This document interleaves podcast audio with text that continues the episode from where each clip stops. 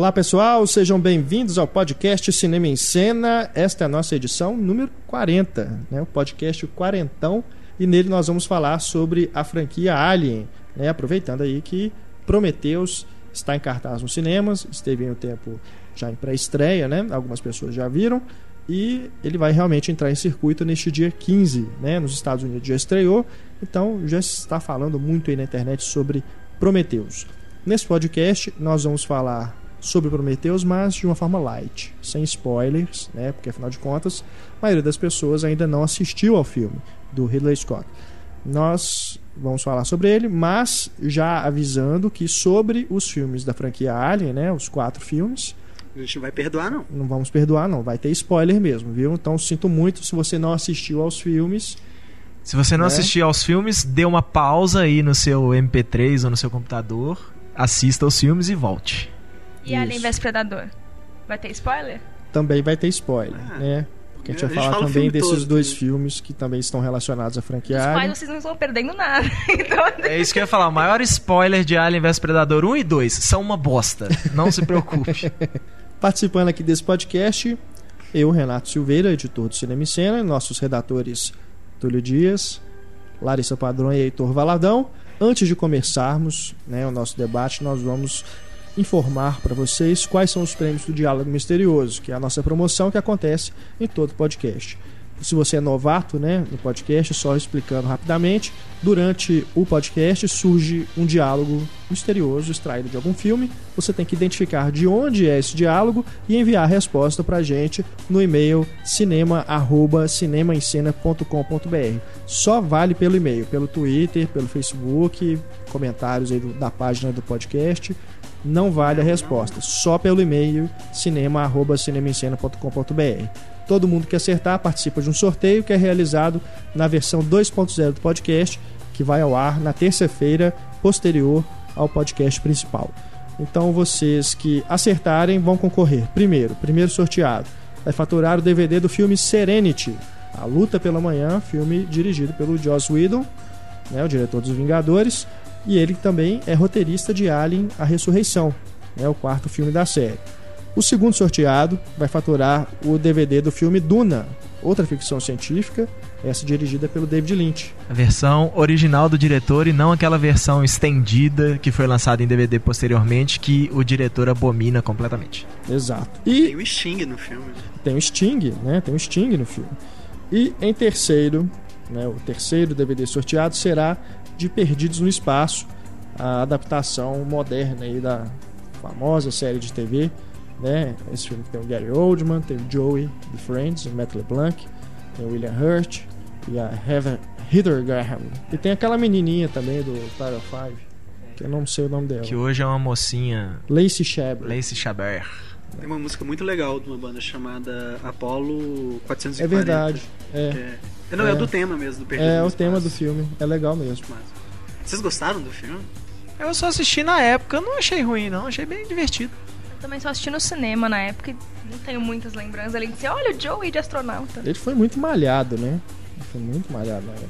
Mas enfim. Então, boa sorte a todos vocês que vão participar do Diálogo Misterioso. Podem mandar aí a resposta pra gente. E todo mundo que acertar tem chance. Tá bom? Vocês podem mandar a resposta até mais ou menos segunda-feira de manhã, porque a gente sempre grava o podcast 2.0 na segunda-feira. Então você pode, você tem um tempo aí para escutar o podcast com calma, né, rever os filmes do, da franquia Alien, né, se você ainda não, não quiser ouvir o podcast antes, né, você tem um tempo aí ainda para poder participar da promoção.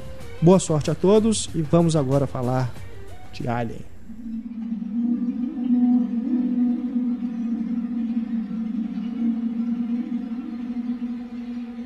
Alien, o oitavo passageiro, filme de 1979, dirigido pelo Ridley Scott, com a Sigourney Weaver, né, interpretando a Tenente Ripley. Ela já é tenente no primeiro filme? Sim. Sim, né? Tem mais um elenco fodão, né? Sim, Tem sim. o John Hurt, Ian Holm, Ian Holm, né? Ian Holm. Bilbo Bolseiro. É o Tom Skerritt, né? Tom Skerritt, é, Yafet Koro e o sempre esqueço o nome do. É o, é o nome triplo, né? O, não é o Jeffrey Dean Morgan, não, não nome dele. O cara do Paris, Texas, eu esqueci o nome dele. Harry Dean Stanton, obrigado. E como a gente já ouviu no podcast de nomes mal traduzidos, um dos nomes mais mal traduzidos da história, porque Verdade. ninguém considera o gato. O gato. Exatamente, eu lembro do e-mail. Foi o Lucas Tadinho. Paio que mandou o e-mail falando com Verdade, a é. gente. Jonesy. Sacanagem. Tadinho do É, gato. isso é uma piada recorrente desde o lançamento do filme, né? Mas. Ah, gato não é passageiro, não. Lógico que é. Como Nenhum tripulante. deles são, eles são todos tripulantes. Tem, tem um negócio legal da Sigourney Weaver com o gato, que é, o Ridley Scott conseguiu quatro gatos pro filme. Aí ela foi carregar o gato, né, e começou a espirrar. Aí era o primeiro filme dela, ela pensou, puta que pariu. Provavelmente foi mais difícil eles acharem os quatro gatos do que me escalarem pra esse filme. Tô perdida. Então ela descobriu que ela não era alérgica aos gatos, pra nossa alegria. E na verdade a alergia dela era pra glicerina, outra coisa, ela foi feliz para sempre fazendo o personagem. Bacana. O Alien, Oitavo Passageiro, que eu considero muito mais como um filme de terror do que uma ficção científica aí no estilo do Star Wars, né, que é bem próximo ali, Jornada nas Estrelas e tudo, enfim, outros filmes do gênero, que é um filme que, pô, se a gente for ver, é um grupo de personagens que se encontra preso, né, ali, eles se encontram presos, ameaçados, né, no lugar, que no caso são os astronautas em uma nave, tem um assassino à solta, né, para matar um por um, que é o, o Alien, né, e tem a heroína, né, que é responsável ali por dar cabo do vilão, que no caso é a Ripley. É, Vocês. Me surgiu uma dúvida agora. Ficção científica é um gênero? É, ué. Porque se você pensar assim, todo filme de ficção científica, ele tem é, ele tem uma trama que não se encaixa exatamente numa ficção científica. Você pensar assim, Alien, Alien é um filme de terror que se passa no espaço. É, Guerra nas Estrelas é uma, uma aventura que se passa né, em outros planetas e, e é, espaçonaves, essas coisas e tal. Então acho difícil a gente colocar a ficção científica como um gênero. Ela parece ser muito mais um, um pano de fundo do que um gênero, a não ser os filmes que, né, que o tema do filme seja seja a ciência, né, seja o próprio vamos dizer o próprio o, o próprio tema da ficção científica, que é o tema do filme. Um filme tipo, sei lá, 2001 talvez assim, eu acho que eu ficaria mais fácil de a gente definir como ficção científica. Mas é estranho isso, né? É, até eu mesmo concordo. Até mesmo o Blade Runner do Ridley Scott, ele é uma ficção científica, que também é um filme no ar, que também é meio que um filme de ação, um policial. Mas é muito mais ficção científica Blade Runner do que Alien, eu acho. É, pois é, mas assim, o, o que, que, o, que, que, o que que torna o, o, o Blade Runner uma ficção científica? Né, assim, porque... ciência. É, a É, convenção. ele tem androides e se passa é, no É futuro. o que se convenciona que é de- do gênero é isso, isso, né? né? Envolve elementos científicos, né? Se passa no futuro, tem espaçonave, Espaçonave. tem alguma coisa é, relacionada à ciência, Tecnologia. laboratório, né? Alguma coisa assim. Acho que é, realmente a mistura existe muito, mas acho que é uma convenção, né? Se tornou, criou-se aí esse termo ficção científica, né? Porque ficção todos são? Exatamente. é científico por, justamente por ter algum elemento aí que, que foge disso. Porque se não for considerar, então, Robocop também é uma ficção científica, Pois é. que é um filme de ação, né? É, um mas policial, tem elementos de ficção científica, que é Minority futurista, né? Minority Report, enfim. Mas Sim. o, independente de ser um suspense, ele tem cenas tecnológicas absurdamente bem feitas pra época. A própria a coisa do Ian Holm lá, aquela cena, acho muito... É, Não, não estamos tirando mérito de forma alguma, assim. Não, não, é, entendi. Parece que ficção científica é, ele abrange mais coisas do que simplesmente quando a gente fala assim, é um filme de terror. Né? Assim, um filme de terror é um filme de terror. Pronto, a gente já, já liga com um assassino ou com um monstro, uma coisa assim. É, e ficção científica parece ser bem mais abrangente, né, do que, do que um único gênero.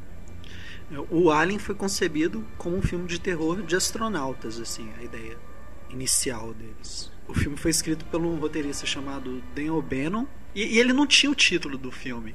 Aí, no meio do roteiro, ele tá lá lendo e ele viu a palavra Alien. Aí ele teve um daqueles insights, né? Tipo, ei, peraí. pô, Alien. Alien, né? Tipo, é um nome né, que ninguém nunca usou esse nome, Alien, né? Né? tipo, é um adjetivo, é um substantivo. Isso é perfeito, cara. Eu tenho meu nome. Ele tava Ai, fudido ai. na época e precisava inventar o título e conseguiu exatamente esse. que Depois, mais tarde, né, usado. o Spielberg falou, pô, já usou Alien, então agora eu vou colocar ET. Mas eu acho que o, o, o título meio que é, é meio que spoiler, porque você vai perceber mesmo que é um alien já tem um tempinho de filme. Cara, Pro impacto o- da época, isso deve ter feito diferente. Hoje Não. não, todo mundo sabe que é de alien. É, mas no a gente nasceu do... do filme você já tem É, e lá. o ó. trailer também, né? Aquele trailer famoso, né? Que já mostra os ovos, né? É, então e- ali você já imagina que vai ter alguma coisa. É porque tem uma coisa que Ridley Scott "No não sabe. Ninguém pode te ouvir gritando, não é? É. É. é eu acho que a partir disso você já tem a ideia. Porque se tem uma coisa que o Ridley Scott não sabe fazer é trailer que não estrague o final do filme. É, desde aquela época ele já tava lá estragando o final de todos os filmes dele no trailer. O processo, o Daniel Bannon passou por uma verdadeira saga, assim, até conseguir concluir o, o roteiro. Inclusive, ele teve briga com os produtores da Fox, que o, o filme originalmente seria. é, eles tinham um contrato para transformar numa produção do Roger Corman. Então seria um filme B, assim, digamos. Mas eles conversaram com os exe- executivos, chegaram no estúdio novo e depois chegaram na- mandaram o ro- roteiro para Fox. E a Fox estava querendo aproveitar o embalo do sucesso do Guerra nas Estrelas e queria fazer uma ficção rápida. E a única ficção que eles tinham na mesa era justamente do Alien, né? E aí eles é, o Denon, o Bannon sofreu um pouquinho porque a galera que assumiu o- os produtores, eles queriam mudar muita coisa do roteiro e tipo tirando parte da autoria do texto dele. Então ele sofreu um pouquinho. A boa e velha Fox, né? Já tem. Alien, quantos anos já tem? Mais, quase mais de 30 anos e os caras já eram. Os produtores já eram difíceis, né? Os executivos da Fox. É, tem outra coisa também, o, o roteiro, na verdade o roteiro é só do, do Bannon, mas ele dividiu a história com o Robert. Ronald Shusett. Então, ele tava dividindo a história com o Ronald Suchet. Sh, sh, sh, set. Shusett. Sh. Tipo Massachusetts. O... eu tava dividindo o roteiro com um cara chamado Ronald, que teve uma ideia brilhante no meio da noite. Ele acordou pra. que o, o O'Bannon ainda não sabia como é que ia ter o ponto de reviravolta do roteiro dele. Aí esse cara, no meio da noite, ligou pra ele e falou: Cara, e se a gente colocar o Alien estuprando um dos personagens? Ele, quê? Como assim, cara? Aí ele percebeu que, porra, é realmente uma ideia genial. A gente tem essa coisa de virada e a gente já vai incluir o personagem no meio da história de uma forma aceitável. Então o John Hurt foi estuprado. Sim. Eu não vi dessa forma. E, inclusive, até reforça, porque tem muitos textos, inclusive um publicado recentemente pelo Pílula Pop, do Felipe, que participou conosco da edição de super-heróis, é, comparando o, o Alien com o pênis, assim, digamos, sabe? Peraí. O Alien. O... O alho, o formato O da cabeça, Ah, isso. tá. Então, essa declaração do. Exatamente, um falo. Eu falo como eu falo. É, essa Ah. declaração do Ronald, justamente, acho que dá um embasamento teórico para essa teoria. É, realmente tem uma conotação sexual no filme. O Facehugger, né? Seria uma menina. Uma, uma vagina. Eu já É. vi comparações que aquilo seria tipo um- meio que um estupro, assim. É um, é um estupro, se você pensar assim. É um bicho que vai, ele, ele se força sobre uma pessoa e, e coloca o. Ele insemina você É. lá e o bichinho cresce na sua barriga. né? Verdade, é. T- Tem uma outra coisa meio off, mas eles comparam, eles falam que o Alien é o filme dos garotos e o Predador é o filme das garotas. Por quê? Você tem o Alien com o formato da cabeça dele Ah. lembrando um falo. E você Ah. tem o Predador com os vários lábios dele. Ah, tá, entendi. Então o Alien estupra pela boca, é isso. pois é, é um estupro diferente, né? Entendi. E que funcionou bastante pro filme, digamos assim. Inclusive, essa cena com o John Hurt, eu tava lendo curiosidades assim no filme, diz que eles assim, eles meio que só explicaram assim pra equipe mais ou menos o que ia acontecer. Ó, essa cena que meio que o John Hurt vai morrer e tal. A gente falou que ia ter spoiler. Essa cena meio que o John Hurt vai morrer, tal, mas ninguém explicou meio que como. E eles filmaram num take só com quatro câmeras. Então todo mundo realmente estava muito chocado ali com o que estava acontecendo, porque ninguém sabia direito, a não ser o próprio John Hurt, do que ia acontecer. Complementando o que a Larissa falou, uma coisa que o Ridley Scott fez bastante foi tentar deixar a galera tensa mesmo. Ele, a- além da própria história do filme, se passar dentro de uma nave com espaço apertado e você saber que em breve vai aparecer alguma coisa que vai foder todo mundo naquela nave, ele aumentou o clima de claus- claustrofobia com aquela máscara. Um pouco antes, o capacete que eles usavam, um pouco na hora que eles descobrem o engenheiro, né? É, a- aquela massa deixava todo mundo sem ar. inclusive crianças foram usadas na cena pra, por conta do tamanho. Os moleques desmaiaram, eles não deram conta. O John Hurt tinha que ficar com uma máscara de oxigênio Scott quase matando crianças e ainda conseguir assim- respirar. Ridley Scott é cruel. Mas que a maioria dos diálogos também foram meio improvisados, assim. Tipo, ninguém recebia um roteiro com meio, meio, começo, meio fim. Meio que era explicado. Essa cena é assim, assim, assado. Vai. É, o que, que a Sigourney Weaver sofreu bastante, porque por ser o primeiro filme dela, ela via a galera assim, tipo, meu, o que, que eu faço aqui? O, o como é que é o nome? O Yaf, que é o como é o nome do personagem dele? Ah, o Yaf, que era tipo um dos engenheiros lá da nave, sabe, sem ser o engenheiro alien, ele teve uma crise com a Sigourney Weaver. Eles tipo, discutiam assim, bastante. É? É, de certa set? forma. Tem aquela cena que. Inclusive, é é uma coisa legal a formação da personagem dela, da Sigourney Weaver, porque ela surge sempre no fundo, assim, até a hora que o Dallas vai pro saco e ela assume a nave, né? Ela assume a posição dela. Eu sei até que eu ia comentar, porque você falou que é um filme de meninos, né? Mas de a meninos. Grande heroína. Sigourney Weaver é que tem a culhão grande mesmo. heroína, exatamente. N- Nessa cena, o personagem do Yaf, ele tá discutindo, falando, não, a gente vai fazer desse jeito porque eu quero matar. E eles estavam meio que discutindo mesmo, porque ele- eles estavam duvidando da capacidade dela de dar conta do papel.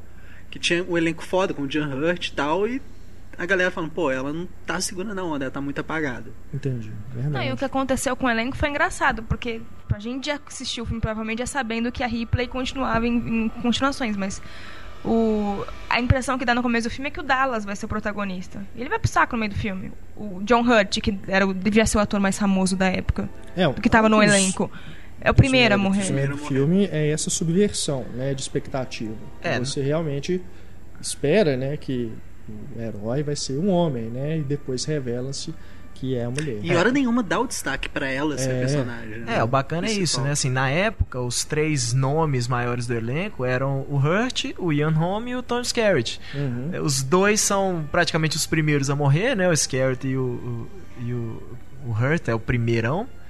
E, e o Ian Holm se torna o, o vilão do filme, né? Assim, o segundo Aham. vilão do filme. Verdade. Então isso é muito legal, assim, porque você, né, você tem um, grande nome, você já acha que ele vai ser o protagonista da história. É igual a gente estava comentando com o Sérgio Leone, né, o Henry Fonda no Era uma vez no Oeste, Sim, né? Tipo, sim. você vê o nome do Henry Fonda no, no cartaz, você fala, ah, é um filme, né, que o Henry Fonda vai ser o herói e ele era o vilão do filme.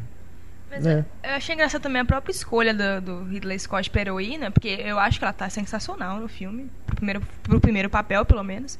E ela não é uma mulher bonita, ela ficou muito bonita pelo filme, mas ela não é uma mulher bonita, ela já tinha uma certa idade na época, ela não era novinha também. E mesmo assim, assim, é uma heroína que todo mundo comprou e funcionou. É uma das grandes heroínas que tem.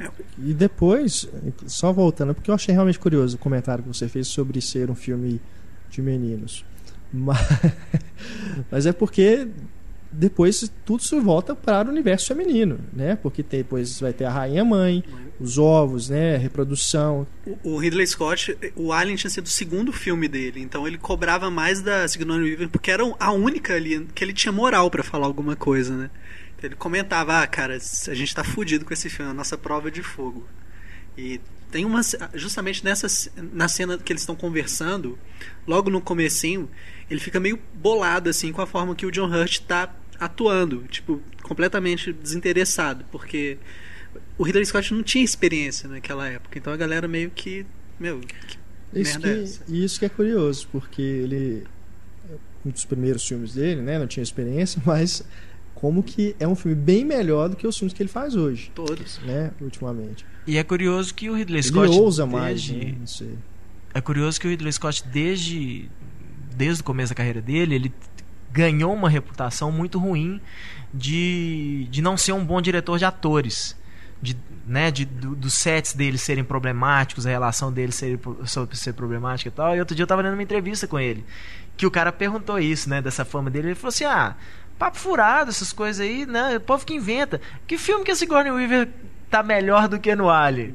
Sabe? Então é- é- ele dá, passa aquela impressão de que assim. Tô pouco me fudendo se o ator gosta de mim ou não, se foi numa boa tal, não sei o quê. O que importa é o que você vai ver lá na tela. se o cara tiver É. que arrebentar a cara dele pra ele fazer aquilo lá, foda-se. Mas ele fala que é bem exagerada essa fama dele aí. Aham. Tanto que, né, ele é um ator que. Ele não é assim de Diretor. atores recorrentes, não, assim, mas tem. Ele tem os, os amigos dele, os parceiros dele. O ator recorrente dele é o Russell Crowe, que não é um cara conhecido por ser legal também, né? Pois é, mas aí se dá bem, os dois se entendem, né, pelo menos. Eles até tem a, a mesma expressão, né? Tipo, de cara fechada, assim, sei lá. Mas o Ridley Scott comentou numa entrevista do Alien, falando que. é, do, nessa edição nova, mais recente que foi lançada, que ele aprendeu com a vida que a melhor coisa é deixar o ator fazendo e intervir pouco. Que ele poupa dor de cabeça, assim. É, mas que ele fala que não tem o menor problema, que se o ator virar pra ele e falar assim, como é que eu faço essa cena? Ele fala, ah, você não sabe como é que você vai fazer? Não, então peraí. Aí que ele fala assim, você vai pisar aqui, você vai falar isso, isso, isso, desse jeito, tal, que aí ele bota o cara, né, ah, não, não sabe como é que vai fazer? Não, então tá, então vai fazer exatamente do jeito que eu imaginei o negócio. O Ridley Scott, ele pode até não ser assim, ele tem os seus clássicos e tal, mas hoje em dia, né, que o pessoal fala, os filmes dele hoje não, não impressionam mais, mas é um cara que, olha, vale a pena ter todos os DVDs dos filmes dele, porque os extras são sempre geniais. E sempre vai ter outra versão do filme. Sempre vai ter, é, sempre vai ter uma segunda versão do filme, a versão Já do falou diretor. que Prometheus vai ter. Claro. 20 minutos a mais. E mas o que vale a pena é que o Ridley Scott é um cara extremamente sincero, sem parecer arrogante, sem parecer chato assim, tal. Ele é muito sincero, ele fala mesmo, assim, é- sempre vale a pena. Inclusive as entrevistas com ele é um dos diretores mais bacanas assim para dar entrevista é o Ridley Scott, assim, ele sempre se aprofunda bem no, no processo dele. Só Eu, me eu não me esqueço da cara dele no Oscar de 2001, né? Que ele tava concorrendo com o Gladiador, que ele perdeu o Oscar de diretor pro Ang Lee. E tava com o Dragão. A cara dele naquela telinha, né? que anunciou o filme. Porque o Gladiador era o fav- favorito, ganhou o melhor filme, né? Ganhou uma porrada de prêmio. E ele ficou sem. Ele ficou com a cara, cara. Porque ele nunca ganhou o Oscar, né? concluindo lá a, a cena que o John Hurt estava gravando de maneira, sei lá, desinteressada, ele chegou pra Sigourney Weaver depois, gritando com ela: Eu vou te mostrar como é que você segura a porra de uma caneca, porra. Aí ela ficou, ah, e começou a chorar, né? E depois ele chegou pedindo desculpa: Não, eu não queria falar isso com você, mas é que eu não posso falar isso com o John Hurt, sabe? Só. O cara mal pegou vaquinha em cima da mulher, né? Aham. Sacanagem. Mas só, só um exemplo né, de como que o, o Scott realmente era melhor nessa época. É, a gente observando é, esse clima de tensão que tem durante todo o filme, né, o Alien, o oitavo passageiro, como que isso assim, isso é coisa de direção mesmo. Ele vai aproximando a câmera do rosto dos atores à medida que o, a história vai se desenrolando. Começa bem assim, aberto e tudo, quando você chega no final, você já está quase olhando a Ripley assim, olho no olho. Isso é coisa de diretor, né? Isso é coisa de, isso é direção pura. Então isso vai criando um clima de claustrofobia, né, de suspense, de tensão cada vez mais inquietante, né? Então isso é, é um exemplo de como que o cara realmente ele, assim, ele, ele é criativo, ele é um diretor criativo. Não sei se passar do tempo aí, talvez seja até uma obsessão por ganhar prêmio, né, de fazer um filme redondinho, né, bem acadêmico, né? Não sei, talvez seja nesse sentido que esses épicos dele, essas coisas cruzadas, né, Robin Hood, essas coisas, talvez isso que acabe meio que minando assim a criatividade do cara. Ou talvez rola uma preguiça. Mas estúdio que é assim? Então tá Pois bom, é, dá né? dinheiro, tá bom, estúdio, faz né? assim e pronto. Antes não, antes ele tinha ambição porque ele tinha que ousar. Ele era tudo ou nada. O Alien a era tudo ou nada dele. Ou ele fazia aquele filme dar certo, ou ele não dava certo. O próprio Prometheus, né? Se a gente observar, a direção é bem mais de estúdio mesmo, coisa assim. Não tem. É, o Ridley não, Scott. né, não tem nada de risco, né? O cara não arrisca muito. O Ridley Scott ele não queria fazer Prometheus, né? Ele acabou assumindo o projeto por insistência da, da Fox mesmo. Ele queria que o Carl, Carl Hinch, que era que é um estreante, vai estrear com o 47 Ronins lá com o Keanu Reeves. É, mas era o Carl Hinch que ia dirigir o filme e mas a Fox não queria de jeito nenhum, assim, né? Sempre voltavam no Ridley Scott, que o Carl Hinch é um, protegido dele, mas o estúdio sempre voltava no Ridley Scott querendo que ele for, né, que ele fizesse o filme e tal. Aliás, por que, que ele não fez o Aliens o Resgate? Ele não voltou pra fazer outro. Não faço Isso, ideia. se for pensar, né, são quatro filmes. O cara só voltou pra fazer agora um que nem ele relutou durante tanto tempo pra dizer até que era relacionado à franquia Alien, né?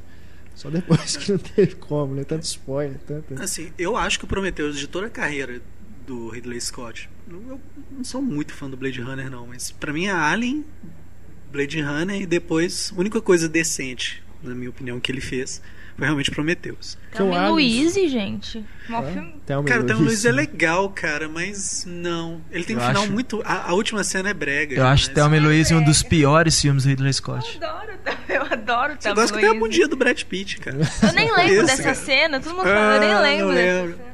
Você acredita? Mas o Aliens, Eu não- né? O Aliens é de 86, né? Passou muito tempo também, né? 86. 79, 86, Seis. né? Pra fazer até o, Prometheus, o, o, o Ridley Scott ele teve que ser convencido, né, a, a cadeira de diretor ali, porque, como a gente falou, o Carl Hinch queria dirigir, mas a Fox não queria e o, o, o Ridley Scott é amigão aí, essa, essa, essa turma de diretores amigos aí dessa época de 70, 80. O Ridley Scott foi visitar o set do Avatar. E o James Cameron deu uma bronca nele, né? Tipo, pô, cara, você fica aí fazendo filme de, de dos gorducho, dono de vinícola na Itália, não sei o quê. Pelo amor de Deus, vai fazer ficção científica, pô, né? Deu uma bronca nele e aí ele resolveu voltar aí a, a, a Fox, né? Assim, aceitar o pedido da Fox e fazer o, o, o Prometheus. Mas naquela época, os diretores eles não se eles não, não costumavam se comprometer a um filme uma pelo menos mais duas continuações né esse tipo de coisa igual é hoje tinha que acabar fazendo refazendo contrato de todo mundo tudo de novo tal e eu acho que provavelmente o Ridley Scott pensou né tipo ah não né, vou voltar pra esse negócio, fazer outro filme, né? Naquela época, continuação sempre tinha aquela coisa de é a mesma coisa, só que tem um 2 no final, né? E aí, bobear foi até uma coisa bem pacífica, porque hoje ele é amigo do James Cameron, né? E o James Cameron que foi fazer o segundo. Bobear até pode ter tido aí a própria indicação do Ridley Scott, assim, não, eu não quero fazer, mas esse cara aqui, ó, que fez, acho que já tinha feito Exterminador do Futuro, né? Esse cara já. aqui é bom tal. Pode ter tido alguma coisa assim. Vale a pena ver um dos, dos extensos documentários que tem nos DVDs da, da franquia Alien e tal, que provavelmente tem explicando isso. Mas imagino que não deva ter sido nada muito problemático, não, porque ele trabalha. O, o Ridley Scott, praticamente todo o filme dele é lançado pela Fox mesmo. Ele trabalha Uhum. sempre dentro da Fox. Verdade. You want answers? I think I'm entitled. You want answers? I want the truth! You can't handle the truth! Reforçando o que, o Renato falou da tensão que o Ridley Scott usou no foco, no rosto dos atores, tem outra coisa também que é uma lição meio do Alfred Hitchcock, que é o medo do desconhecido, né? aquilo que a gente não vê. O Alien Oitavo Passageiro tem a coisa meio do acidente que deu certo, né? como diz o Heitor, do tubarão. O Alien só aparece em determinado momento do filme. Ele, a, todas as mortes você fica assim, meu, o que está acontecendo? Você não vê o monstro. Então isso ajuda realmente a reforçar aquele medo que você sente de, cara, o que está acontecendo? Eu não sei o que está acontecendo, eu não sei como é esse inimigo. A- se eu não me engano, a única cena que você realmente vê o rosto do Alien é Sigourney Weaver tá de calcinha e sutiã, o que, Distrai, De né? o que é bem distrativo. Né? Pro De público. novo. É, durante o filme todo acho que você só vê detalhes, né, dele assim, ou então uma detalhes. coisa bem rápida, né, quando acho que quando ele ele pega o Dallas, o Dallas vira, que ilumina o alien, ele corta a Já tomada, né? Então, Na primeira morte dentro da nave mesmo, é do, do parceiro lá, do outro engenheiro, que o cara dos três nomes, o Ele tá Harry. procurando o gato. É, né? na hora que o, o Jones está sendo procurado. O Alien aparece por trás, assim, você não vê o que está acontecendo exatamente. Aliás, naquela época era um cara vestido de alien. Sim, é um né? cara gigantesco, um ator, É. um ator não, um estudante de design que uma altura fora do comum e nunca mais fez porra nenhuma. Você não- ter pego o Chewbacca, né?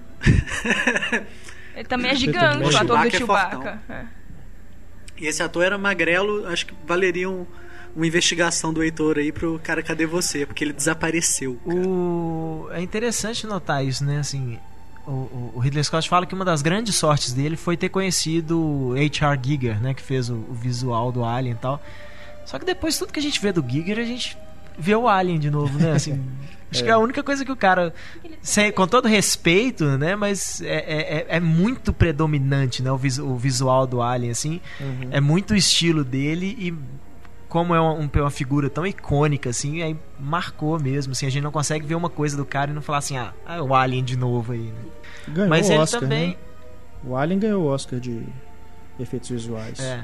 Aliás, E- quer dizer, no caso aí seria maquiagem, né? É. Ele, ele ganhou também a. Mas Ganhou não, não. mas o, o, o Giger, né? Giger, Giger, é. ele não, ele entrou, ele ganhou também. Ele dividiu o prêmio com outros. É, é a equipe, né? Porque caras, ele que né? criou o visual do É. monstro. Então, mesmo que ele não, ele não seja, né, o maquiador que foi lá fazer, mas ele é o criador do, do negócio, ele, o ele é entra, na, é- entra com crédito também. Uhum. É, depois, acho que a coisa mais marcante que ele fez foi o visual da Eve, no, a experiência, né, aquele da Natasha Ah, sim. Hensfield, que, Que também, é, remete né? muito ao Alien, né? Mas eu acho que ali a própria intenção do, É do Tim diretor Burton, né? devia ser esse Todo tipo de filme do coisa. Tim Burton é a mesma coisa. É. O Tarzan, né? O, do, Tarzan Singh, é. tá- todo filme dele também é o mesmo design, né? Você percebe que é, tipo, é a assinatura do diretor, mas fica muito parecido. Esse Branca de Neve aí, o Espelho, Espelho Meu, é a mesma coisa. Né? Tem aquela coisa meio indiana, assim, daqueles palácios indianos. Deve ser a inspiração dele. Alien né? chegou a concorrer? Melhor filme, melhor diretor? Não. Ele foi indicado só a efeitos visuais, ganhou, e foi indicado a melhor direção de arte. Vocês não acham sacanagem? Nem ser indicado? Injustiça também não ter sido indicado em trilha sonora, né? É, a trilha sonora é realmente. O que vocês acham do trabalho do Jerry Goldsmith assim, no filme? Ah, Jerry Goldsmith é um dos grandes, né? Assim, ele não é um cara tão emblemático como um John Williams, um Morricone, alguma coisa assim, mas o Jerry Goldsmith é um grande autor, ele tem trilhas sonoras geniais. A música tema, ele tinha feito uma versão, mostrou pra galera e demorou um dia, dois dias pra completar a música.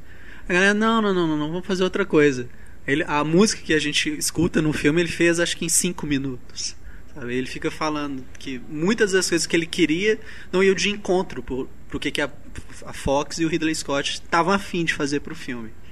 O Ridley Scott falava com ele que ele tinha que ser muito visual na trilha sonora. Só que ele falava com o Ridley, cara, não dá pra ser visual porque a minha música tem justamente a, a missão de ser emotiva. Eu acho que ele conseguiu passar a emoção, passar uma tensão enorme nas músicas que ele coloca no filme. É, mas principalmente no silêncio, que tem muita parte de silêncio no filme.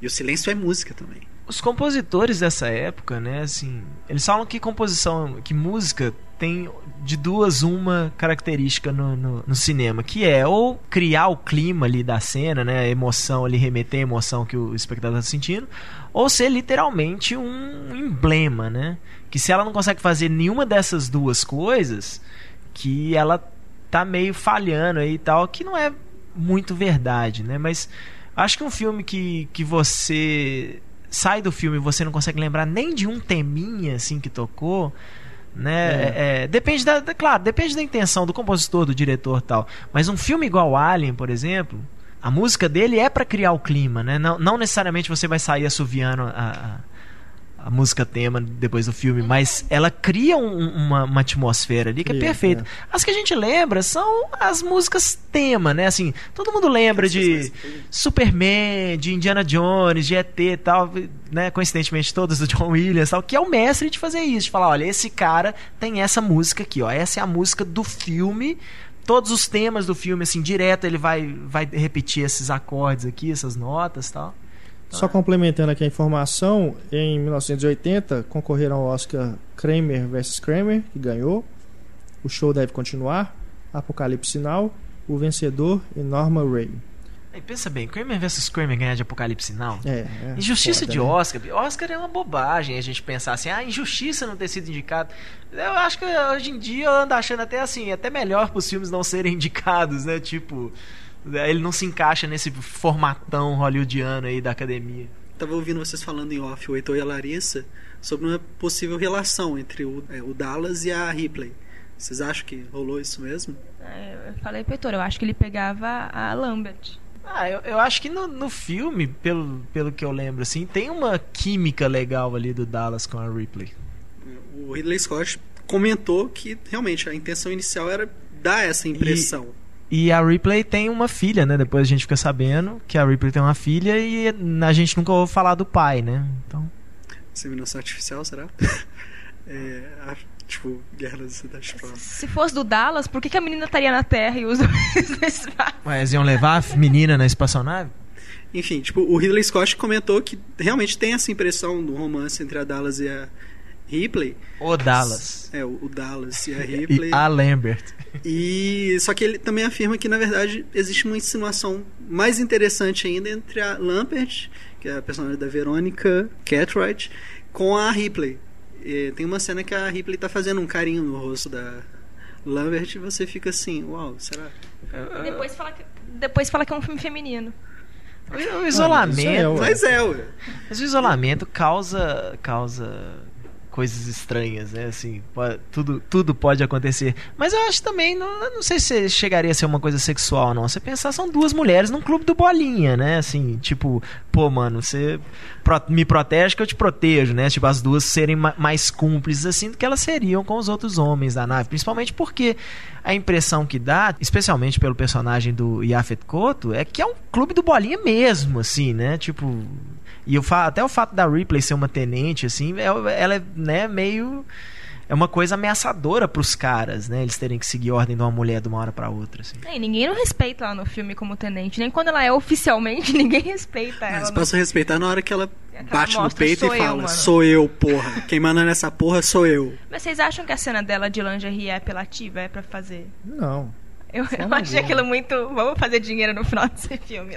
Se fosse apelativa, se fosse pra, pra, pra apelar, ela parecia Você não pelada. falou que ela é Acho feia. mas ela ué. deveria ser. Não, não acho que ela é feia, acho que ela não é muito Scarlett bonita. Johansson de calcinha sutiã, beleza, né? Não, ela Até não é prometeu feia. usar Numi Rapaz, eu sei que tem fãs aí, mas ela não é esse mulherão. Assim. Ela é a Sigourney Weaver. Ela é muito parecida com a Sigourney Weaver. Tem uma cena do rosto dela no Prometheus que é igual a Sigourney Weaver.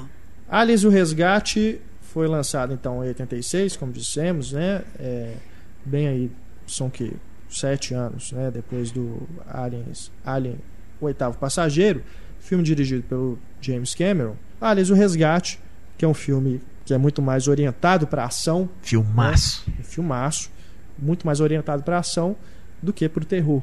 Fica pau a pau, né? Se a gente pergunta para os fãs qual que gosta mais, né, da franquia, sempre fica pau a pau, né? O primeiro com o segundo. Acho que o povo respeita mais o Alien, né? Só pelo Alien ser uma continuação, aí.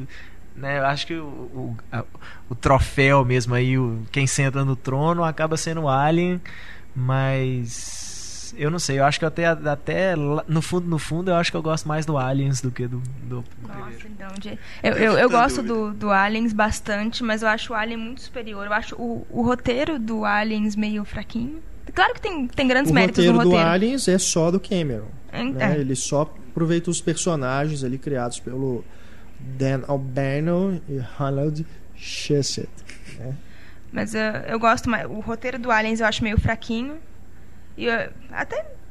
Eu gosto muito mais do Alien. Ele cria um, ele cria um, cria um clima de tensão que me, me agrada muito mais do que o do James Cameron. O James Cameron é aquele que você rói a unha mesmo e quer sacudir de tanto nervoso. Mas eu o gosto do James Cameron talvez seja um filme mais para menino, né? Pode ser, mais filme de isso que eu não- ação, mais porque homem gosta mais talvez, né? Que é bem mais explosivo. né? É, eu acho E um usa filme de mais ação- mitologia, né, do negócio, né, os próprios elementos que no primeiro filme são introduzidos, né, que- até as questões mesmo do, do próprio da própria criatura, né, o, o sangue ácido, né, só no segundo que aquilo realmente passa a ser uma ameaça, porque na- nas lutas, né, na hora que eles saem no pau com os aliens, o, o sangue pode atingir os caras e, machucar mesmo. né? Essa coisa que você tinha comentado do James Cameron ter pedido tipo, uma permissão, entre aspas, pro Ridley Scott, acho que reflete realmente no roteiro no conceito do filme.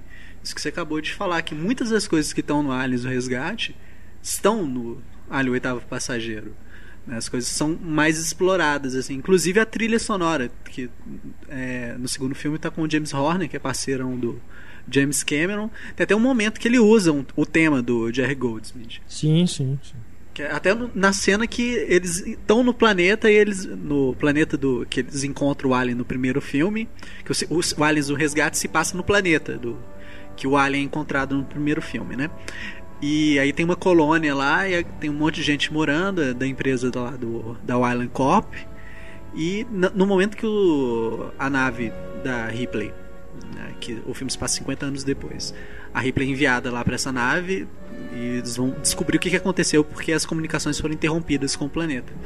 Aí tem essa cena que tem a trilha do Jerry Goldsmith. Não, não só a trilha. Se você for pegar assim os dois, você pega no começo dos dois tem essa, essa e essa cena parecida. Sim. No meio dos dois tem essa, essa. O final tem muita coisa parecida no final dos dois. Eu acho bem parecido. né? Eu acho que como filme de ação o do James Cameron funciona mais, mas o- eu respeito muito mais do Ridley Scott como um filme que te faz pensar. O James Cameron não te faz pensar. Mas É, Tem que pensar. é, ali é. Deixa o pau quebrando.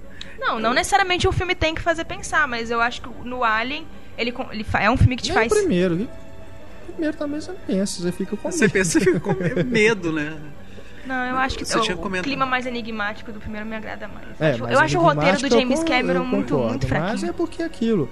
O, o segundo é muito, é, tem muito mais diálogo, né? Tem mais cenas de ação, é mais Tem- movimentado. É isso. Tem é mais personagens. mais personagens, Personagens chatos, é. né? É, eu, eu acho É. legal. Eu acho legal essa coisa do James Cameron. O primeiro filme tem essa coisa, ó, é o desconhecido, né? O medo do desconhecido. É. E são quantas? Sete pessoas contra um. Né? É interessante que ninguém pensa assim, pô, vão todo mundo, fica todo mundo junto, todo mundo sai junto aqui na nave, a gente acha esse bicho todo mundo junto, todo mundo dá um pau nele junto. Né? Não, né? Vamos, é aquela velha história do Scooby-Doo, né? Todo mundo se separa. Mas tudo bem. O que eu acho bacana no segundo é que o Alien já é assim, não é conhecido de todos. Eles levam a Ripley porque é ela que conhece o bicho, né? Ela que esteve no planeta. Sim, sim. É, mas a- o, o espectador já sabe o que, que é que eles estão enfrentando. Eles vão com um, né, uma tropa com eles, todo mundo armado até os dentes e tal. E não adianta nada.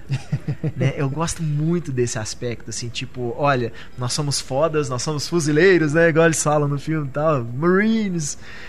E não adianta porcaria nenhuma, Uhum. bicho. Os, os aliens sem uma arma, sem nada, né? Se eles, só usam mesmo os que ele. Né, as habilidades deles. E a cada ataque dos aliens, eles destroem a- as, a tropa, né? Os fuzileiros lá. E aquela cena, pra mim, aquela cena do, do radar. Que eles estão dentro da sala e os bichos começam a vir, né? O radar acusa que eles estão vindo, e aí de repente fala assim: ah, mas como assim? Então eles estão dentro da sala e ninguém vê nada. Nossa, aquilo pra mim é genial. O, o Renato tinha comentado que era um filme de menino, mas a gente não pode ignorar o fator feminino do Aliens, que é a questão da maternidade. Que a gente tem logo no começo a Ripley descobrindo que a filha dela já morreu. E aí ela vai, quando ela chega no planeta, ela descobre um fedelha lá que tá dormindo, escondida e a única sobrevivente. A melhor personagem do filme, por sinal. Newt. Nossa, que isso? A criança. A Newt? É. Deus me livre, vontade de matar. Aí eu que tenho vontade de matar agora. Não, aí eu que Como é que a eu Larissa Eu sou ela? infanticida aqui. Eu adoro a menina é não é uma, insuportável. ela não é cara. uma criança chata, mas melhor personagem do filme. Não. Gente, aqueles personagens rasos Não. e absurdamente Não, estúpidos o pior pra mim dela é que ela é blazer, entendeu? Tipo assim, as coisas estão acontecendo e ela tá. Ah, eu daí, ah, ah, ah, É ah." trauma, pô. Trauma, gente. Eu quis tem ideia do que aquela menina viu. Não, mas não. Ela Pra parece mim- que não tem medo. Pra mim, o melhor personagem da franquia Alien tá exatamente no Aliens, que é o, o Bishop, o, o android do É, Aliens. Lance Pra mim é o personagem É mais legal de Não, todos o os Bishop é um personagem foda, mas os ter contratado uma personagens. menina pra fazer essa Newt. Porque, é- nossa, a menina é muito chata. Os personagens do Carrie James. Cameron. Carrie Hanna. Né? Por que, que não contrataram a Drew Barrymore? Ela não era novinha na época, né? 86, ó, o ET de Uns 12 82, anos, né? né? É porque ela tem a língua presa, às vezes ela não ia conseguir falar Alien, né? Mas Eu fiz esse filme Alien, Alien, eu não Mas é consigo, eu Alien. não consigo. Tipo, além dessa relação da Newt com a Ripley, aí a gente, no meio do filme, a gente descobre da relação da rainha Alien, né, um bicho feio pra cacete, com os filhos dela, É. sabe? É, tem uma, uma mãezona, né? São- assim, são duas de- mães Ao invés dos bichos se cria. procriarem apenas, né? É uma mãe que bota os ovos e os ovos que, E o, que sai o facehugger. o Aliens, né? Ele já fez bem mais sucesso e inclusive teve bem mais indicações ao Oscar. Inclusive, a Sigourney Weaver foi indicada ao Oscar de melhor atriz, mas perdeu. O filme ganhou dois Oscars, né? Melhores efeitos de som, né? No caso, edição de som e melhores efeitos visuais novamente. Mas foi indicado melhor montagem, melhor música, melhor direção de arte, melhor filme não. E acho que em termos de efeitos visuais, cara, o design de produção, né? Assim, o, James Cameron deve muito ao primeiro filme. Mas em termos de efeito visual, cara, o que o Cameron é, é, assim, é, é, por essas coisas que eu, que eu acho o Cameron foda, não é por causa de um avatar da vida e tal.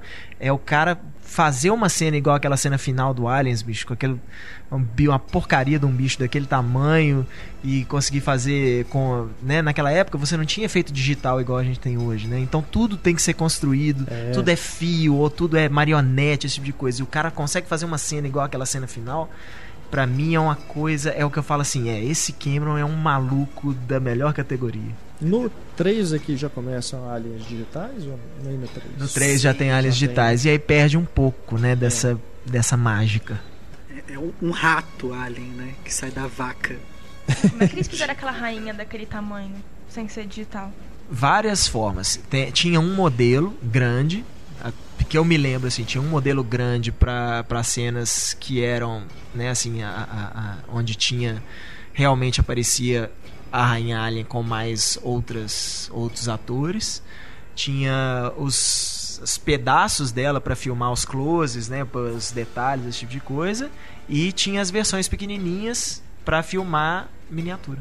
Então você recria o ambiente todo que ela vai estar tá, faz uma versão menor tal e os fios depois eram apagados de forma é, com tecnologia ótica mesmo tipo quase quase igual os Lumière pegando lá o filme e colorindo o filme lá cada quadradinho lá que eles queriam colorido uma das cenas mais impactantes do filme que eu acho foda mesmo é aquela cena da como é que é o nome daquele negócio que ela pilota empilhadeira é, uma empilhadeira. Da empilhadeira em cima do alien, o alien se contorcendo toda. É uma refilmagem no Avatar, né? É a refilmagem no Matrix Revolutions, né? O Revolution também tem? Tem. Não lembro. A cena da batalha final lá em Zion, né? É, no Reloaded eles mostram assim pouquinho, mas no Revolutions é. tem lá. Não, eu, Só que é uma versão na época pobre. falaram isso, que era a melhor cena de, de, de combate desde Aliens o Resgate. Só porque era parecido, assim, porque usava o mesmo tipo de equipamento. Enfim.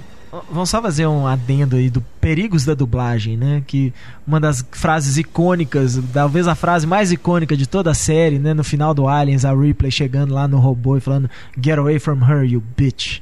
Na dublagem da Rede Globo virou Fique longe dela, sua besta. Tipo, bobo, feio, chato, alien mal, mal. Dublagem, não eu não quero. É aquilo que eu falei, eu acho um ótimo filme, eu não quero meter o pau, mas tem duas coisas que me irritam muito no filme, além da, do roteiro fraco, cheio de clichê. Que são. Menina. Hã? Não, os personagens. Aquele, aquele o personagem do Bill Paxton dá muita vontade de matar ele o filme inteiro. Muita, muita. E a musa da Michelle Rodrigues lá também. Por que, que você quer matar ele? Ela é a musa da Michelle Rodrigues, né?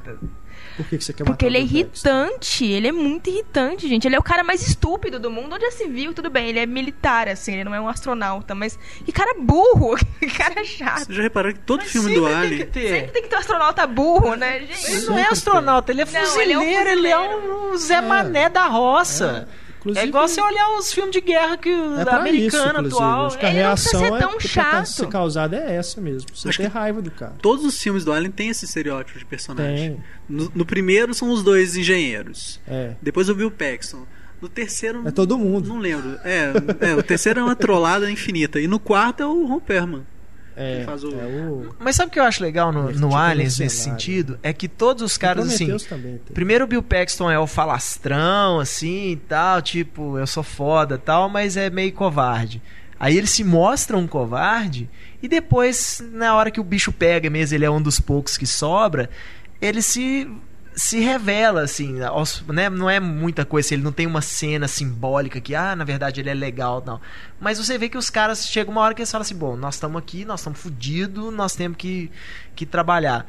E até o, o, o, cara que, que era completamente não tinha experiência nenhuma em combate tal que vai lá pra liderar os, os caras tal também fica meio sempre de fora tal então sempre o legal do, do- que eu acho do roteiro do Aliens eu não acho um roteiro fraco muito pelo contrário assim pode, né não é claro não é um um roteiro digno de, de premiação, essas coisas, mas eu acho que funciona extremamente bem. É exatamente isso. No final das contas, você torce pra todo mundo ali sobreviver.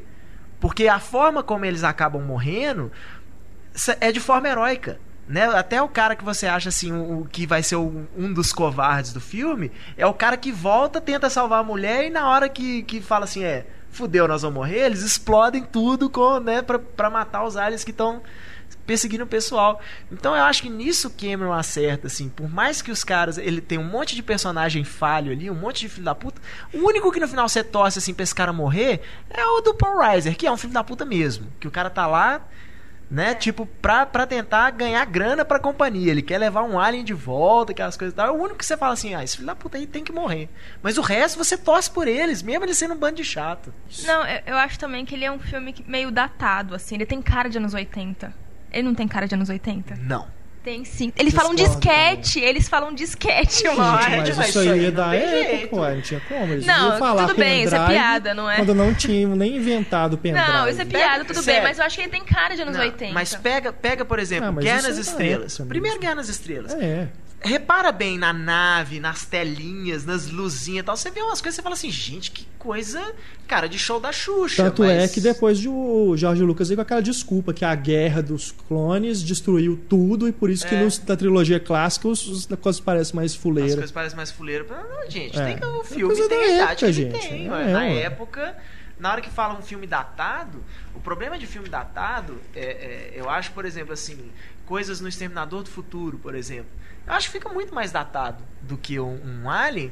Por causa disso, porque assim, Efeito tudo bem, o filme se, é, você tem que né? pensar assim, o filme se passa em 1984, então as pessoas são as de 1984, né? Aqueles cabelos, aquelas roupas, aquele Uhum. tipo de coisa. É, Isso parece que né, data um filme, mas a, a- mas o negócio é, esse, é um, como é um filme de história, do- de como é, anos 80, porque ele é dos anos 80. não, não e ele jeito. e literalmente, no, no caso do Senado do Futuro, eu acho mais legal ainda, porque é um filme sobre viagem no tempo. Então, assim, bicho, o cara, né, ele, ele vai pra. Você pode lançar o filme hoje, É. o filme se passa em 1984. Assim, Então ele pode fazer aquilo com aquela liberdade toda que ele quiser. assim como os Matrix, caras de anos 90, anos 2000, daqui É. a 30 anos a gente vai olhar pra esses filmes e vai falar que também que eles ficaram datados. Pega o. por- Mas exemplo, é uma coisa que eu acho que fica. Que, que marca, por exemplo, na época que saiu Matrix. E aí o, o primeiro X-Men começou a produção logo depois. E todo mundo é roupa preta. nos X-Men, É, roupa de couro é. preta. Eu acho que esse é a coisa que começa a, a, a datar os filmes. E Que- não. o que eu acho que assim que me incomoda mais nessa coisa de parecer que ficou datado é mais coisas da época. Por exemplo, um exemplo que acho que a gente até citou no, O no podcast do o podcast do, das refilmagens, o Alf. Porque o Alf do Michael Caine, ele realmente assim, é uma coisa da época mesmo, assim, de, de coisas de comportamento. Exato. É um filme que se você assistir hoje, você, você dá risada porque você não pensa, ninguém pensa mais daquela forma, né? Ah, Isso que me incomoda. Agora, em relação a efeito visual, assim, se a gente for observar outros filmes também que usam, né, os do os próprios filmes do Ray Harryhausen, né, que tem as animações em stop motion, né, os monstros lá.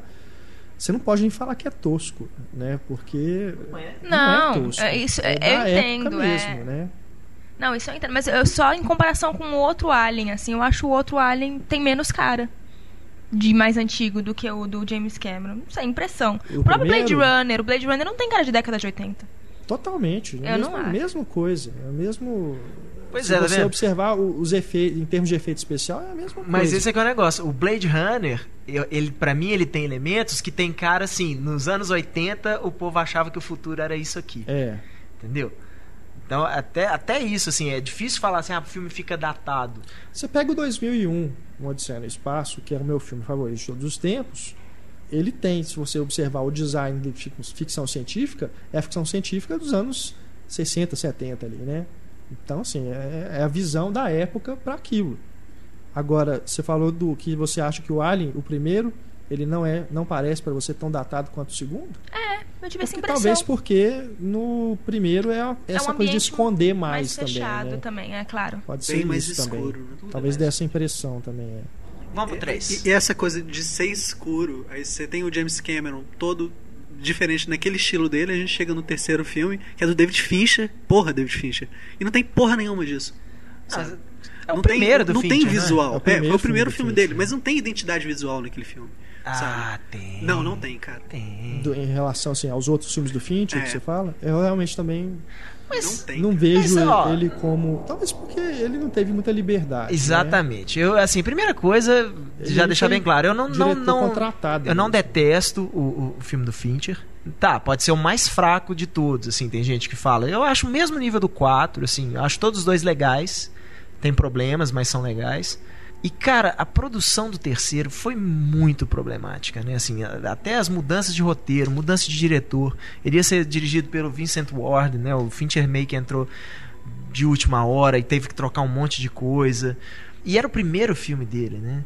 E de repente chega, pô, a Sigourney Weaver na época era era atrizona, assim, tipo, É, ela já- tinha cacife pra cacete estabelecido. né? né?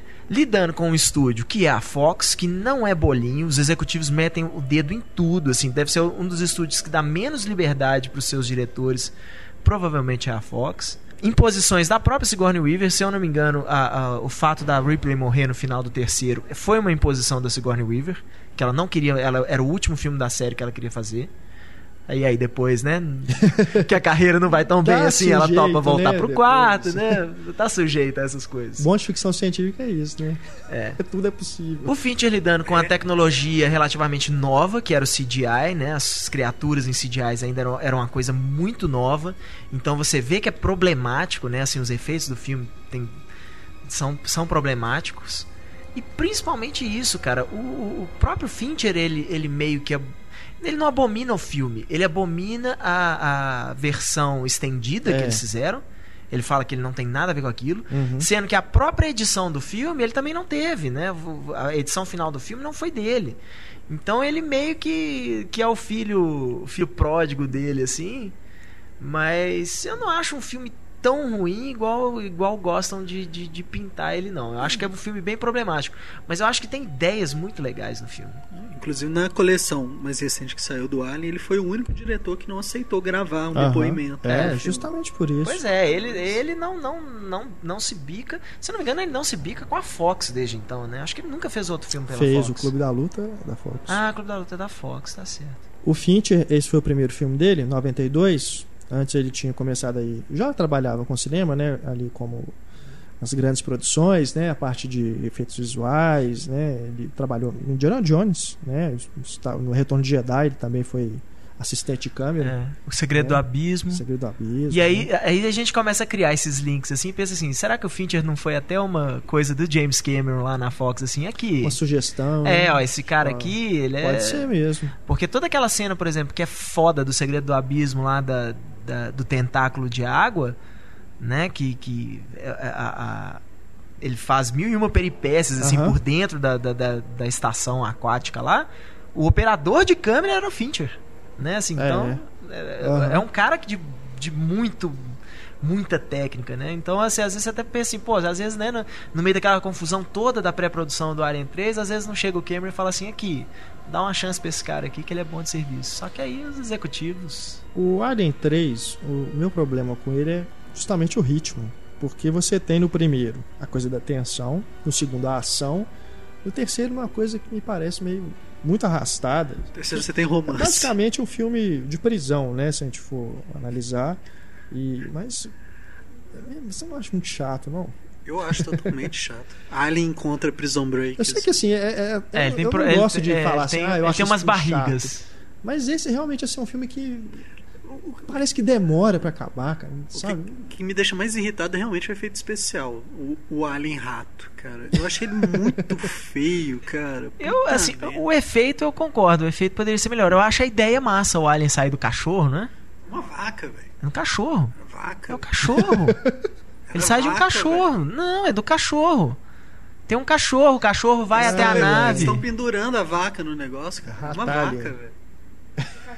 Vaca pendurando e vaca? Eles estão pendurando uma vaca, cara. São dois caras, eles estão puxando a É um vaca. baita de um cachorro. O alien, o alien sai do cachorro. O cachorro vai na, na- no, no- É o cachorro do cara quando que, né, a- no, onde a É. nave cai e tem o, o ovo lá.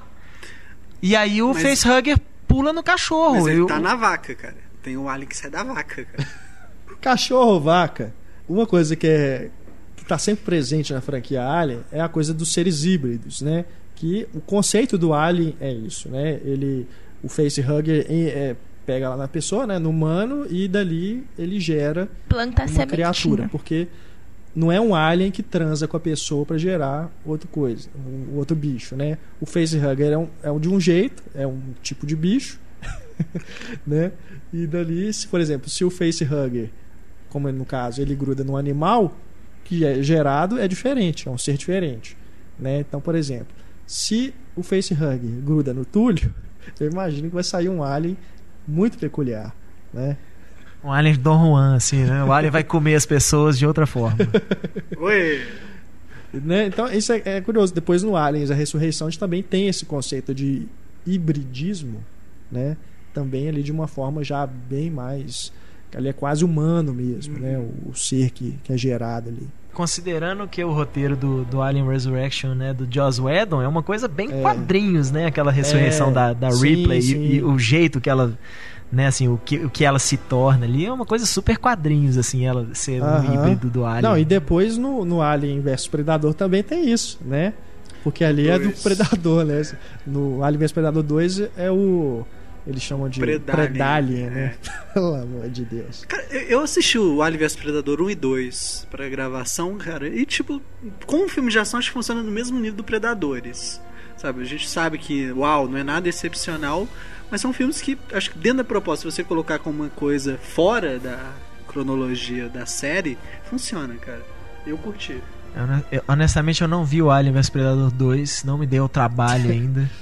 Mas eu acho o Predadores muito melhor do que o Alien vs Predador, viu? Inclusive o Predador que comemorou essa semana 25 anos 25 de vida. anos. Parabéns pro Predador.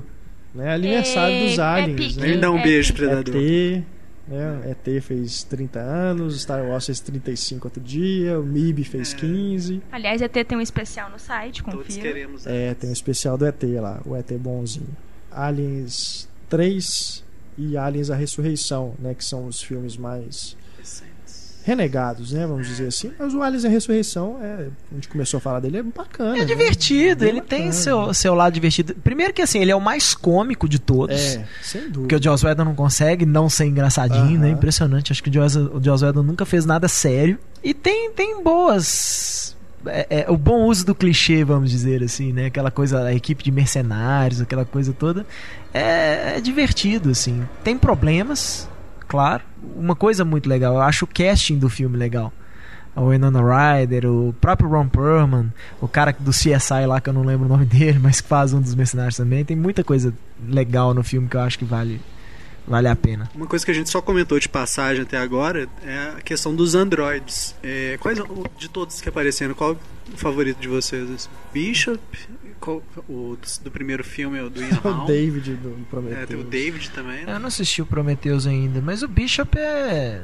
Ah, o Bishop é foda, cara. Só aquela cena da faquinha no, no É, Aliens É legal. já vale, assim. E o Bishop, aquele jeito friozão, android dele, mas ao mesmo tempo o cara legal, né? Desde o começo a gente já sabe que ele é um android, né? Sim. Sabe? No Porque Aliens. no, no primeiro, o Ian Holmes, depois que a gente descobre que ele é um Sim. android, assim como no 4, que depois que a gente descobre que, Que a é o Winona Ryder é um também é um android. android. né? Mas o Bishop na. Tanto que na... quando tem a cena da faca lá, da mão, né? Ele batendo a faca em volta da mão do cara e ele se corta. E aí a Sigourney Weaver, É. né? Tipo, pô, tem um android na nave. Aí você fica o tempo android. inteiro esperando que o android que vai fazer a merda, né? Porque o android, teoricamente, é completamente racional pra tudo. É. E no final é ele que salva o dia, né? O Bishop que salva o dia. No terceiro filme ele participa também, uma participação rápida, né? Eles rem- É. remontam ele pra ele explicar o que aconteceu. É. O, verdade, o, acho o que David, é assim, do não Prometheus o é, meu android, personagem favorito. Mas Bem? dos androides, eu gosto mais do bicho. Eu também. não. Eu acho que no Alien 3 não é Android, não, cara. Não, no, no 3 eles pegam. o- Porque assim, no, no final do 2, a Ripley leva os pedaços do Bishop. né? É. A Rainha Alien O 3 divide ele no meio. ele já. Inclusive ele que salva a Newt lá, metade do corpo dele lá, segura É. a Newt se segura lá no Ele negócio. perde metade da orelha dele, cara. É uma pessoa mesmo.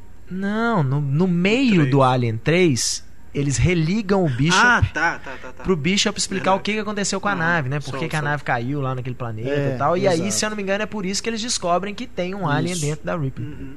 Eu gosto bastante do David, apesar de. É estranho assim, você fala caráter de robô, mas os, os robôs do, do- dos aliens Você têm gosta- caráter. Você gosta dele porque não é o é faz porque é o Michael Porque é o Michael não é porque é o Michael é Fassbender, sim. porque ele é um ser assexuado, né? É o pistoludo do Shame mesmo. Me faz Não o bem. David. Não o David. Mas eu- ele tem algum problema. Tem uma cena que é completamente injustificável do David, que eu não posso falar porque é spoiler. Mas eu, eu gosto da. Eu acho o melhor personagem do Prometheus. Todos eles são bem ruinzinhos. Até a Número Page é um personagem ruinzinho. Mas uh, o David é o melhor personagem, com certeza.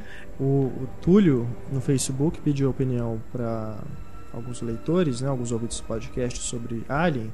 E o Raoni Sintra Carvalho disse aqui que acha bastante interessante a forma como a Ripley, no Alien Ressurreição, muda sua postura em relação à personagem da Winona Ryder, né, a Call. Depois que ele descobre que ela é uma androide. Diz ele aqui, ó, a Ripley percebe que as duas são de alguma forma parecidas em sua solidão, ao não se encaixarem no universo por terem sido criados por outros. Porque afinal de contas ali a, a Ripley é um clone, né?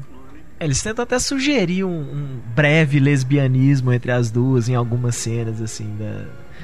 É, aquela coisa da, da Ripley fazendo carinho, assim, na cara dela tal, assim, ela passa a cara na cara da Winona Ryder, assim. Mas é por causa dessa coisa animal, né? A Ripley ali, ela não é mais um ser humano. E do mesmo jeito que a Winona Ryder também não é. Uhum. Na- Nem na vida real ela não é, né? Aliás, isso Mas- é uma coisa curiosa do Alien a Ressurreição, que ele termina na Terra, né? E Sim. a Terra já está toda devastada. E sempre teve esse papo, né, de como seria, né, um filme do Alien na Terra, né? E o Alien a Ressurreição, ele tipo, ele deixa as coisas aberto, em aberto, e o Prometheus agora ele volta, né, no, no É. tempo, né, para começar a mostrar a origem de tudo, Uhum. né?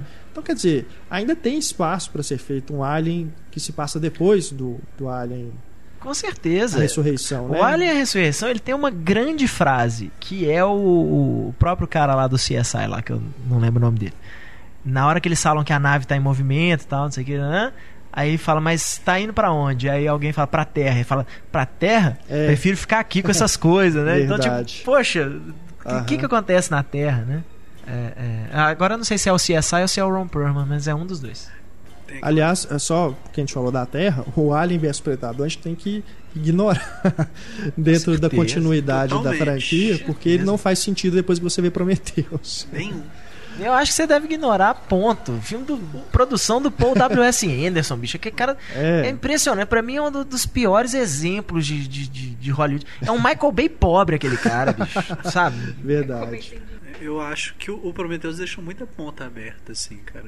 Tipo, em comparação até mesmo com o oitavo passageiro. É, né? Eles inclusive falam que já tem uma ideia pronta aí para é. prometer os dois, né? Que com certeza se, se passaria também antes do Alien Tem muita coisa. passageiro. Né? Mas você consegue explicar algumas coisas por causa do Prometheus. Não fica todas. Não, assim. sim, sem Principalmente com o dúvida. do James Cameron. Acho que o do James Cameron é o que mais tem ligação. O do Prometheus com o James Cameron. Eu acho que é mais com o Alien passageiro mesmo. É porque é aquilo, né? O do James Cameron ele usa muita mitologia, né? Então tem coisas que realmente você, faz a ligação, mas É, eu acho que, tem que a gente tem que só. Assim, eu não vi o Prometheus ainda. Mas é aquela coisa, o que, que é uma ponta solta, o que, que é uma coisa que deveria ter sido explicada e não é, e o que, que é a coisa pra você depois começar a criar na sua cabeça, né, a É. mitologia ali, porque às vezes é muito mais interessante, né? Até coisas assim, assim, primeira coisa que vem à cabeça pode não ter muito a ver, o final do A Origem, né, que tem gente que fala assim, não, aquilo ali ainda é um- o DiCaprio sonhando, eh, não, aquilo ali não, não é, aquilo o, o peãozinho ia, já começa a desequilibrar ali e tal, esse tipo de coisa, aí, né, todo mundo vai, sai buscando os detalhes do filme, pra, é- é- que é legal isso. Às vezes é pra você ver o filme de novo, né? Não é uma ponta solta. É assiste o filme de novo, que a resposta tá lá e você vai criando essa coisa na sua cabeça. Eu concordo. Acho que é um filme pra você assistir duas vezes, o Prometheus. Com certeza. É um filme pra você assistir duas vezes. Depois de ter assistido tudo, você volta pra ele e assiste. Eu, eu também acho. O Heitor É, tinha... o sexto sentido, né? Eu a- acho que a segunda vez é mais legal do que a primeira, porque, né, assim, tá, você teve a revelação, e aí na hora que você vai assistir a segunda vez, você fala assim, ó, ah, filha da puta, né? Tipo, essa É. cena aí, ah, legal, você vai. Aí você vai revendo, assim, tudo assim, ah, realmente, aqui, aqui, aqui, aqui, tá explicando aquele final do filme, mas às vezes durante o filme aquilo passa meio batido. O Heitor tinha falado em off de uma cena do Alien Ressurreição que ela jogando basquete. Como é que era o, o lance? Diz a Sigourney Weaver, na época da, da divulgação do filme, que aquela cesta que ela faz de costas, que ela joga a bola de basquete de costas e acerta a cesta, ela fala que foi ela, aquilo não tem efeito visual. O problema é que a bola sai do quadro. E aí ela fala que ninguém acredita que foi ela que jogou a bola e acertou, mas ela fala que ela ficou todos os dias de filmar essas coisas e tal, ela ficava treinando aquela cena e tal, que ela descobriu, né, assim, que ela sabia exatamente a força que ela tinha que jogar, do lugar que ela tinha que jogar tal, pra fazer a cesta e ninguém acredita que foi ela. Sacanagem. Bom, chegamos ao final do nosso podcast, Cinema em Cena número 40. Esse foi especial da franquia Alien. Você pode mandar aí as suas considerações a respeito dos filmes, né, pra gente discutir no próximo podcast, o podcast 2.0, que é a repercussão do debate, né? Você pode mandar seu e-mail para cinema@cinemaencena.com.br, também para o nosso Twitter, alguma mensagem que você quiser mandar. Nosso Twitter é o arroba nosso Facebook, facebook.com.br cinemicena, curte a gente lá e também você pode deixar a sua mensagem aí na página do podcast. Renata, tenho uma pergunta. Você que tem a campanha Não Veja em 3D, você, você estimula as pessoas a verem Prometheus em 3D? Pode ver 3D. pode ver, né? Depois que eu mandei. Não, vale a pena. Mas com certeza, esse é 3D real. Né? E Isso vale a pena mesmo. E filmado com uma câmera nova que é a Red Epic, eu acho. Que é uma câmera fodona que existe aí. Vale muito a pena conferir, principalmente os minutos iniciais, que são muito bonitos. Ele tá falando isso porque eu perdi os minutos iniciais. Ele tá jogando na minha cara. Você chegou atrasada. É? Peraí, peraí, peraí, peraí, peraí, peraí.